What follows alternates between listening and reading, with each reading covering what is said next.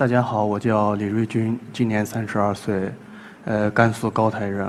我出生在一个叫花墙子的村庄，而在这个村子里面有很多湿地，所以说呢，大家在修房子的时候都会去这个湿地边的池塘边去采土坯，因为在土坯的那个最上面会长很多杂草，杂草中间会盛开着很多小的花朵，于是用这些土坯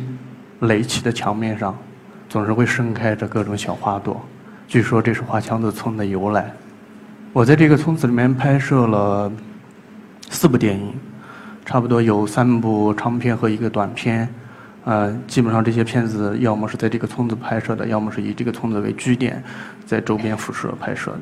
呃，原因很简单，就是说我出生在这个村子里面，这个村子里面有我我特别特别难忘的一些过往，还有就是这个村子里面生活着那些我最关心和最感觉到亲切的人们。呃，在我的老家，呃，好像更多的老人对土地有一种特别特别的呃情感，当然这种情感是从他们出生就开始的。我小的时候，我印象中我的爷爷、我的父母经常给我们讲，然后呢，小的时候他们西北，嗯，物质比较匮乏，所以说这些孩子出生的时候都会炕上也没有太多的被褥，然后呢就在这个炕上堆上很多沙子，因为炕的温度自然会让这些沙子变得暖和，然后孩子就出生在这些沙子里边。然后沙子脏了，然后就把它铲了，换上干净的沙子。于是对于我来说，我对于土生土长有了一种特别特别特殊的解读的方式和意义。呃，在我后来每年回家的时候，我跟我的母亲聊天，总能聊起这些村子里面我熟悉的那些老人。就是原因有很多老人已经去世了，他们去世的原因大部分有有有几种吧，一种是因为。呃，他们的儿女都到外地去打工了，所以说他们晚年得不到悉心的照料，就郁郁而终了。还有一些呢，是因为，呃，他们晚年生病啊，然后呢，怕拖累在外打工的儿女，呃，所以说呢，他们大部分人都会选择放弃治疗，然后就这样去世了。对于我来说，我就觉得这些老人他们的一辈子都是在为他们的儿女而活，然后呢，他们年轻的时候把他们自己的父母养老送终。然后等到他们的孩子出生的时候，他们会尽力给他们孩子最好的教育。等他们长大的时候，他们会想尽一切办法给他们娶上媳妇儿，然后生孩子。然后等他们晚年的时候，他们希望能够像他们曾经照惯他们的父母一样，他们能得到他们子女的照顾。但是在这个时代。然后这个变化和变革的时代里面，因为时代的变革导致家庭和社会关系的重组，原有可能延续了千年的这种恒古不变的一个生存的法则，其实到这儿已经不太适用了。所以说，这些老人也好像似乎没有太多的怨言，他们就觉得可能，呃，如果他们有一条裤子还没有破到露出屁股，他们就不会愿意去买新的。对于他们来说，可能觉得。只要他们眼睛还有能睁开的那一天，他们就会愿意到呃地里面去干活，直到他们死去的那一天。呃，这个会让我想很多很多，就是我觉得那人活着一辈子，他的呃生命的意义在哪里？然后他就像我小的时候在村子里面见到的那些牛啊、马啊、驴啊，他们一辈子也许都是在干活，然后干到他们直到干不动的那一天，这些牲口去世了。但是我们从来没有人会记得这些干活的牲口，然后于是我决定我要拍一部关于这个这些老人的电影。当然，在我的村子里面，从来没有人呃见到过有人拍电影，也没有从来没有人演过电影，更何况是一个从这个村子里面走出去又回到这个村子里面的一个小孩儿，他想在这个村子里面拍摄一部电影，而且他还希望让这些村子里面的人去演这个电影。我拍电影的这个事情，变成了这个村子里面最大的一个笑话，他们觉得这个不可思议，然后呢，也变成了他们谈茶余饭后之后聚集在村子口聊天的焦点的内容。最后，我就决定从我的嗯亲戚朋友中间下手，于是我把我的亲戚朋友集合在一起，然后去选出一些我认为他们适合这个电影的人。然后经过一个月的培训，然后希望他们变成我电影的演员。然后在这个准备工作开拍前，我需要请一个老人来演这个电影里面很重要的一个角色。他是一个逝去的父亲，他已经死去了，所以说他的表演基本上是以遗照的方式来出现的。当然，呃，这个老人也他很快很爽快的答应了。我当时给他拍了一张照片，他在村子口。然后，因为是为了让我的电影能够拍摄顺利，所以说我洗了三张照片。然后呢，这个老人看完照片之后，他说他特别喜欢，说你能不能给我一张照片？我说其实这是遗照。然后他说没关系，我真的很喜欢，我就给送给了他一张照片。呃，其实在我电影里面用的是一张黑白的照片，但是现在我选了一张彩色的，因为其实虽然在我电影拍摄的第二年他就去世了，但是我觉得他依旧。在我的心里面，他依旧是活着的，所以说我选了这个彩色的照片。就我送给他那张照片之后，他后来觉得，哎，嗯，他就拿着这个照片，然后在村子口给别的老人看。于是，在我拍电影的那个过程中，总有其他的老人会跑到我的身边，悄悄地对着我的耳朵说：“能不能帮我拍一张遗照？”我说：“要等我拍完电影。”在我整个电影拍摄结束的时候，我给这些老人拍了一照。嗯，起初我特别特别不能理解他们为什么会在活着的时候，在我看起来他们的身体还很好的时候，他们为什么会对一张遗照那么有心思？然后后来是我跟我的母亲聊天的时候，我才知道，因为他们的很多儿女都出去打工了。可能是等，嗯，这些儿女可能是几年回来一次，有的可能是基本上是这些老人去世的时候，他们才会匆匆赶回到村子里边。但是他们觉得在出殡前，应该为自己的父母准备一张遗照。然后他们在村子里面去找，他们在家里面去找各种父母的照片，找了半天也发现没有。那最后这些情急之下，这些子女通常的方式都是会去到。县城里面拿着自己父母的身份证，然后在相馆里里面把那个身份证上面的那个照片放大、放大，然后再放大，最后就是拿着一张模糊不清的黑白照片，是从身份证上面扫描下来的，甚至可能是在这些照片的脸上还压有那个身份证的那个长城的防伪标记。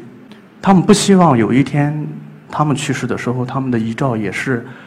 从身份证上面扫描下来，带着那个防伪长城防伪标记的照片，所以说他们让我给他们拍了一张照片。老驴头这个电影大致是在讲，就是说一个老人他七十三岁了，他有呃三个儿子两个女儿，但是这个老人依旧靠种两亩自留地维持他晚年的生计。有一天他突然间发现，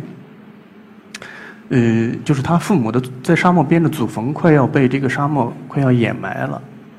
啊，然后呢？于是，那这个老人就每天去奔波在这个坟地之间，去去治理他父母的祖坟。然后呢，同时呢，他就是国家有一这种新新新一轮的土地改革。所谓的这个土地改革叫嗯土地流转政策，其实就是集中土地，让少部分有耕种能力的人去耕种，没有耕种能力的人去给这些新时代的农场主去打工。啊，那对于。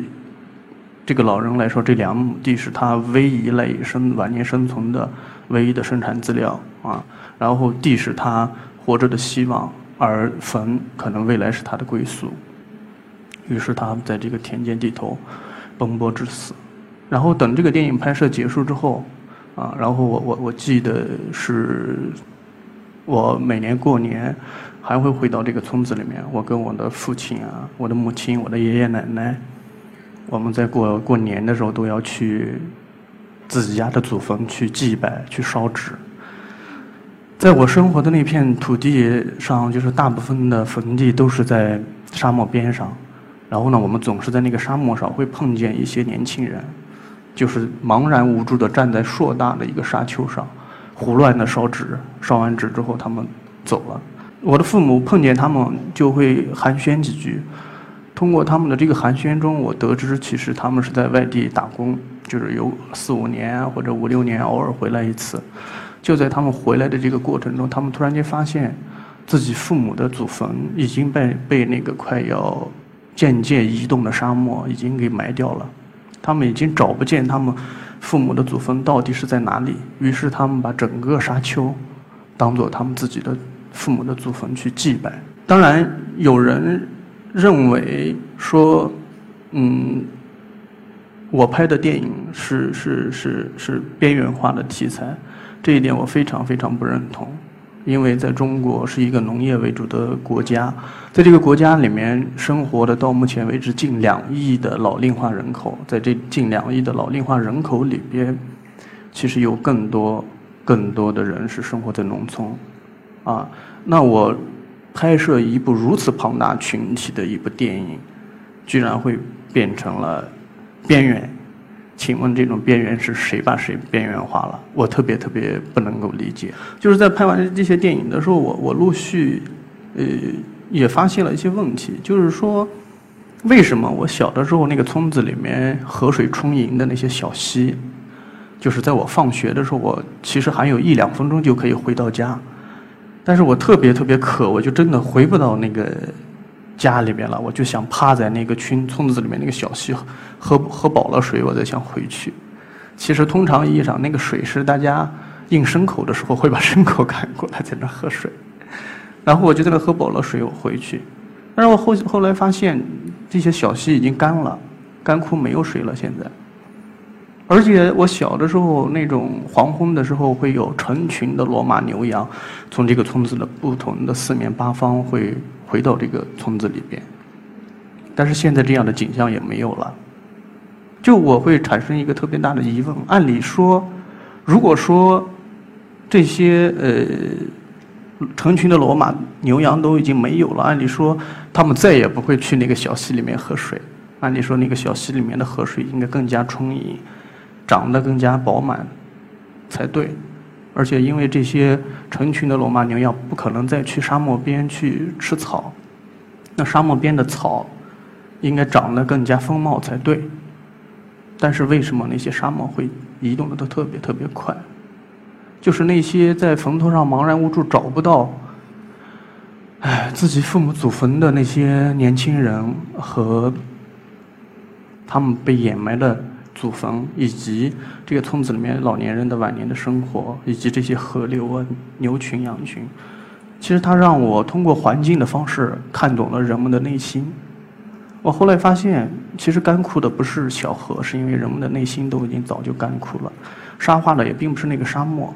是因为所有人的内心都已经在沙化。然后在二零一零年，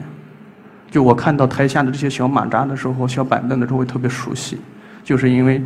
我住在北京，在在中关村图书大厦也有这样的很多小板凳。我经常坐在这个小板凳上看书，然后改剧本。就是坐在同样的小板凳上，我看到了苏童老师的一篇小说，叫《告诉他们我乘白鹤去了》。我在看到这个小说的时候，我会特别特别的意外，也会特别特别的有一种，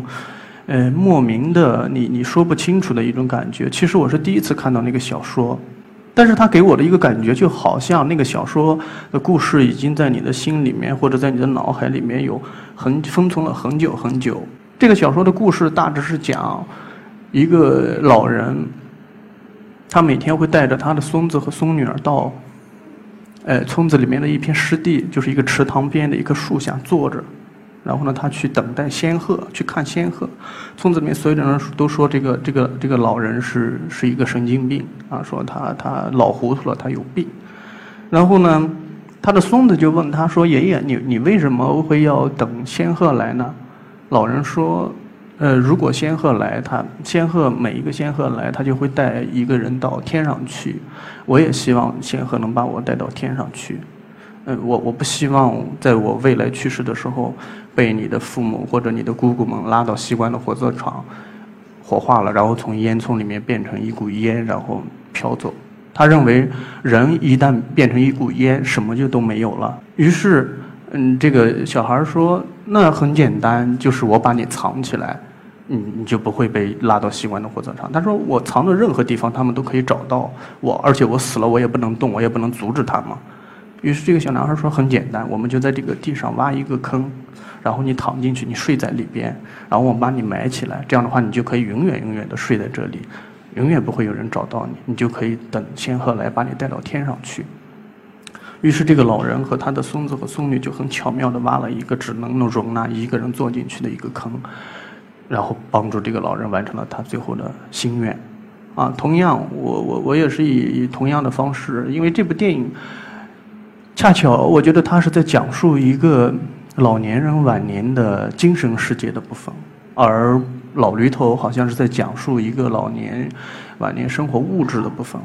我觉得他们冥冥中有一个内在的关系，就是说老驴头的结尾恰巧好像是这个电影的开始。于是我把那些村子口每天聊天打牌的老人和那些孩子集中起来，帮我去去完成这个电影。在老驴头里面，那个老人每天固执的在沙漠里边去治理沙子，他把整个一个沙漠织成了田字格。但是这对于这部电影来说，这个老人他每天固守在这个这个这个池塘边，他甚至守护这片水草，希望不要有人聪明把他们割去喂马，因为他觉得如果这个草被割掉了，那就意味着说白鹤再也不会来到这片地方栖息，他就没有机会坐着白鹤到天上去。然后，于是他疯癫般的，然后去去去守护这边。草地，其实这片草地是这个老人最后的精神家园，但是没有一个人能够懂得或者理解。嗯，然后在这部电影拍摄完之后，然后呢，我的舅爷爷是我的这部电影跟老驴头的主演，他就是一个农民，但是他获得了澳大利亚的一个电影节的影帝，他得了最佳男演员，然后当时跟他一起提名的，我印象中还有刘德华。吴彦祖之类的，对，所以说我们就一起去了。所以说我们就一起去了澳大利亚，然后他身上穿的这件衣服，是因为我们去澳大利亚前，然后觉得正好是在中国的春节期间，就找不到，呃，一件合适的衣服，呃，替他去去。就觉得最后觉得唐装比较合适，然后呢，我们找遍了县城，没有一家有唐装卖。他们告诉我说，唐装基本上在我们这个地方就是老人去世或者过寿或者孩子结婚才可以穿。所以说我建议你去寿衣店。然后呢，我就跟我的舅爷爷去了寿衣店，然后寿衣店的老板给他做了这件衣服。三天后，我从寿衣店拿着这件衣服去家里面给他送这件衣服的时候。然后我的舅奶奶当时说了一句话，说这件衣服特别特别精神。等你从澳大利亚回来之后，我们韩找这个裁缝把你未来的所有的寿衣全部做好。他们他们很快也达成了共识。呃，通过这几部电影，其实我我逐渐的发现，因为在拍摄《白鹤》的时候正好是夏天，就是大家呃农忙的时候最忙的时候，这些村民就帮我在农忙的闲暇之余来参与这个电影的表演。就是因为这些事情，我们拍摄的场景周边都是庄稼地，然后呢，我突然间发现，其实我我我作为一个导演，我跟这个村子里面的农民，其实我们本质上干的工作的本质是一样的，我们都是在处理时间的问题，在讲述生命中的这的故事。就是这些老人天天年复一年、日复一日的，他们春天去这个地里面播撒种子，然后经过一个夏天的培育。到秋天，他们去收割这些粮食，然后他们把地翻一遍，第二年重新开始。他们不断的去耕种时间、培育时间、收获时间。其实这个粮食的概念，突然间就变成了一个时间和生命的结晶。他们去拒绝这个时间，去延续他们生命的物理的时间。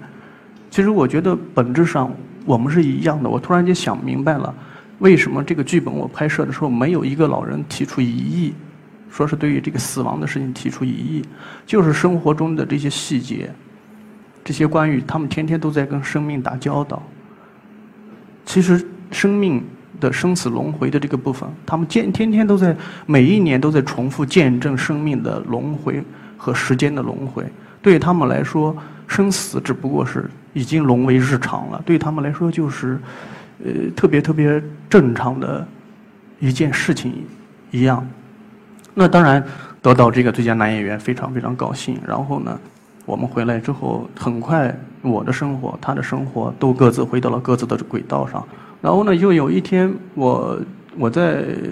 北京的西土城地铁站，我从地铁站出来，我本来已经路过了，但是我听到一个年轻的母亲的声音，嗯，她在教训她的儿子，说：“暑假我把你接到北京来，我带你去了游乐场，我我给你买了新的衣服，我也带你吃了麦当劳，但是你这半个月时间从来没有叫过我一声妈。”然后，于是我就停住了脚步，转过身去，看了看他们，然后我走了，在我我。走路的这一路上，我想了很多很多很多，原因是我觉得其实这个孩子只不过是这六千六千万的留守儿童里面的一员而已。嗯，这个问题不是他们能的问题，就是对对这些孩子的概念，就觉得父母只不过是过逢年过节的一个电话，或者是在家里面的一张照片而已。他们童年的生活，觉得他们就是在跟爷爷奶奶生活在一起。在他们的概念里边，可能觉得所有的孩子都是这样，他们就是要跟爷爷奶奶生活在一起，父母是不管自己父母的。然后呢，突然间我会越想越觉得心里面会越来越难受。我就觉得，因为这些孩子有一天他们都会变得跟我们一样大，他们会变成这个社会的各个阶层的中流砥柱。如果说这这些孩子变成这个社会阶层的跟各个阶层的中流砥柱的时候，如果这个社会发生了什么多么强烈的恶性事件，我觉得它都是有缘由的。它就像一个种子一样，你早已经埋下了这个种子。那也有很多人说，你为什么老拍老人啊、孩子？我虽然今年三十二岁，但是我觉得可能我我是我就我就像一个老人一样。九零年我们村子有的店，所以说我的老婆总是说。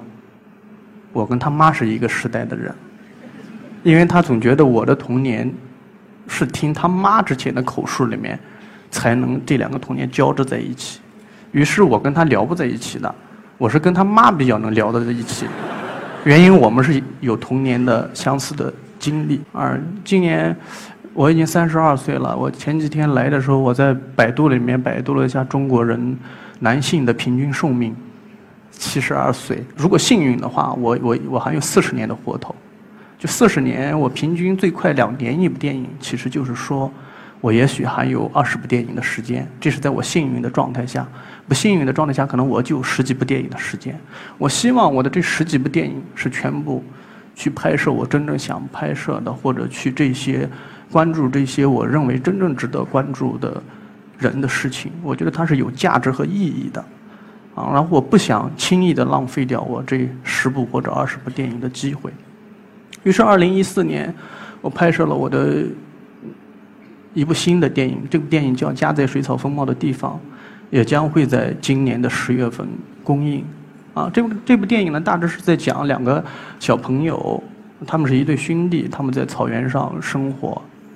上学。暑假的时候，他们的父亲忘了来接他们，于是他们决定骑着骆驼。然后去寻找自己在草原上的家，但是父母一直是在游牧，他们并不知道这个家在什么地方，只是之前父母告诉他们说，如果你放牧要迷路，你就一定要顺着河流走，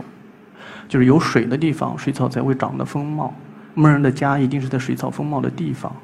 于是这两个小孩就顺着干枯的一条河流一直走啊走啊走，他们骑着两峰骆驼。经过了七天六夜，然后展开了一个五百公里的一个回家之旅的一个行程。就他们就好比，就是爷爷带着传统已经逝去了，但是父亲又不在。对于这两个少年来说，他们变成了这个时代文化无法传承的这个时代的最最悲伤的一个最。这个时代的最最最最沉痛的一个一个一一一个命题吧，就乡愁。其实是因为我们失去了故乡，我们失去了我们每个人心里面的那个水草丰茂的土地。然后，我现在也住在北京，我住在北京已经十二年了，但是我从来没有觉得这个城市跟我有什么关系。原因是我每年都要去办一张暂住证。就是每年这个暂住证都会提醒我，这个地方不属于你，你你只是暂时居住在这儿而已，这不是你的家。就是对于我来说，小的时候对北京、上海这样的城市最早开始，是因为我的爷爷每年过年的时候都会去买一张年画。这个年画上大部分是都是印的北京、上海这样的大城市的豪华的建筑啊什么的。后来我真的明白了，其实北京、上海这样的城市，对于中国的普通的家庭来说，它真的就只是一张年画而已。但是在这个年画背后的城市，其实更多的是像老驴头啊、白鹤里面的老马生活的这样的地方。然后，但是现在就是因为有无数的人，然后离开了自己的家乡，然后去投入到这个年画般的城市去寻找自己的未来，啊！但是我们出出去的时候，我们都将自己的乳牙丢在了我们出生的那片土地上。但是试问？若干年后，还有多少人能够拖着自己的躯体，把自己的躯体埋葬在你出生的那个故乡？我相信没有多少人，因为这些人都是依靠出卖体力去到城市里面换取在农村最最高昂的他们认为最高昂的那个社会价值。但是如果他们有一天不能够出卖体力的时候，我不敢想象他们的未来。他们回到村子里面，土地已经没有了。他们怎么办？一个时代已经结束了，这个时代只能在我们的记忆和我们的电影里面来回的反复，翻来覆去。然后我在北京这样的城市生活，呃，我唯一能够这让这个城市让我感到亲切的时候，是因为在北京下雨的时候，我如果我特别喜欢下雨的时候，我就会在这个街上穿过一片树林，穿过一片非常广袤的草坪。在这个时候，我会闻到那个雨滴跟水、跟草、跟泥土产生的一种土腥的味道。这个这个味道会让我找回我精神上童年的味道，是因为这个味道让我觉得这个城市突然间跟我还有一丝亲切啊。所以说我一直是在拍摄一些关于呃农村的电影，或者是甚至是老人啊、孩子的电影。我觉得。这是一件有价值和有意义的事情，尽管可能其他人不是这么认为啊。然后我觉得，电影就刚才我讲，它除了作为一个文化产品，它仅具的娱乐功能以外，我希望更多的人能够通过这些电影，了解到我们生活在同一个时代、同一个时间时间线上的不同纬度的别人的喜怒哀乐和他们的生活。我觉得我们有责任和义务去了解这个世界，谢谢。